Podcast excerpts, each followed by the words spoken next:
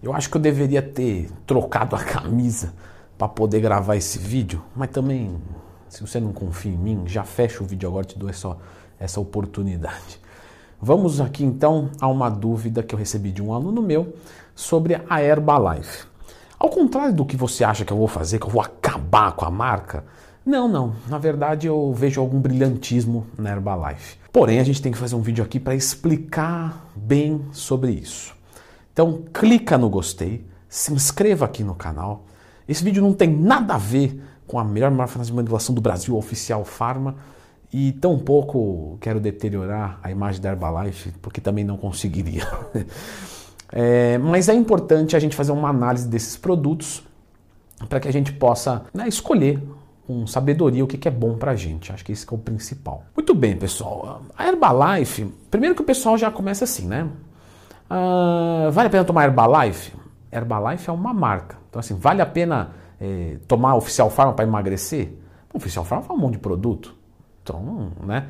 Temos que ver os produtos. Hoje a Herbalife tem bastante produtos em linha. O produto que eu vou acabar focando aqui é o shake né, da Herbalife, porque é o mais famoso. O shake da Herbalife, normalmente, ele é composto né, com proteína de soja, que não tem problema nenhum. É incrível como o pessoal hoje ainda acredita que soja é, aumenta o hormônio feminino, abaixa a testosterona. Gente, isso não acontece. Já fiz vídeos sobre isso. Lembre de procurar aqui Leandro Twin mais tema, que você vai encontrar um vídeo aqui no canal sobre soja. Né? Tem um, um, estudo muito bacana com ginastas do sexo feminino que fizeram a ingestão da, da proteína de soja e não se observou absolutamente nada. Esse estudo é bem legal de você ver. Então fica tranquilo que não tem problema nenhum. É uma proteína então de boa qualidade, né, esse shake padrão da Herbalife? Sim, bacana. Só que por que eu comentei da, da soja que tem na sua composição? Que também tem, que não disse, hoje é uma linha muito grande, tá? Porque a soja é uma proteína que ela tem um custo barato, tá? Então, se você for procurar por aí, você vai encontrar, às vezes, proteína de soja, o quilo, por 30, 40 reais. Preço de, de compra de consumidor. Então não, não é um produto caro. Então qual que é a minha é, primeira crítica? É unicamente a questão do preço. Poderia ser mais barato. Né? Existe, é, na minha visão, que não é de dono de, de empresa de suplementação, mas que claramente eu, eu tenho pessoas envolvidas no meio, né, pessoas grandes, um grande amigo meu é dono de uma empresa, que vocês sabem muito bem, que eu não vou nem citar o nome para não ficar com esse negócio de, ah, fez o vídeo porque ele quer que venda. Eu nem tenho cupom, enche o saco, velho. Então, eu te dei a oportunidade no começo do vídeo. Então, para mim, é um produto que poderia sair muito mais barato. O que, que acontece da Herbalife? Tirando isso, galera, meu, o produto em si não tem o que falar. A questão é o preço. Lembro de um aluno meu, Felipe. Felipe, se estiver vendo esse vídeo, um beijo para você. Que tinha uma unidade da Herbalife né? Aí o pessoal brincava, né? Pô, o cara da Herbalife, mas faz assessoria com o Leandro. muito bom. Inclusive, ele colocou um shape muito, muito bom.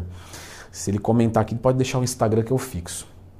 E, e simplesmente ele tinha ali, me levou na unidade. Eu não tenho preconceito com nada, ainda mais algo que eu estou né, inserido no meio.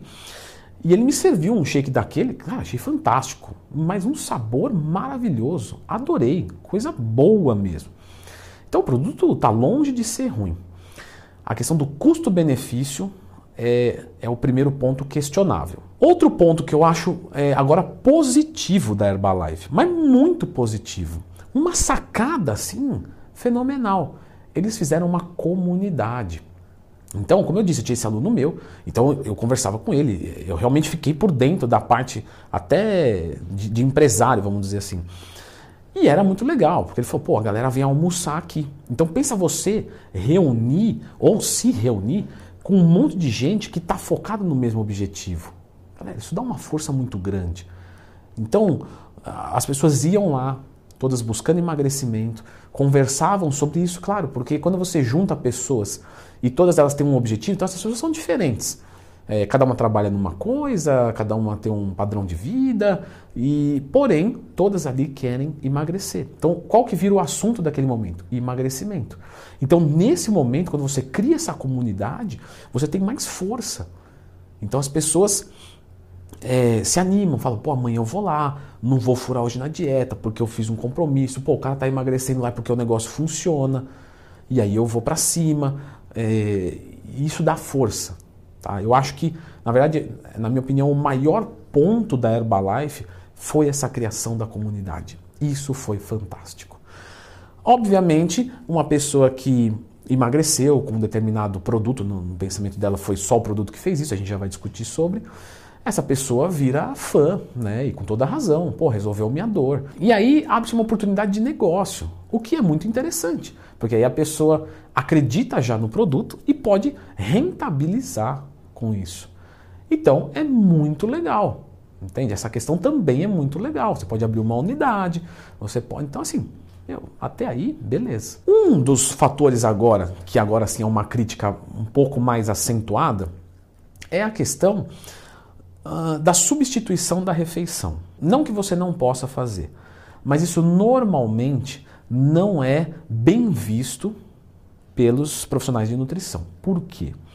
Porque quando você substitui uma refeição, ela pode gerar carências.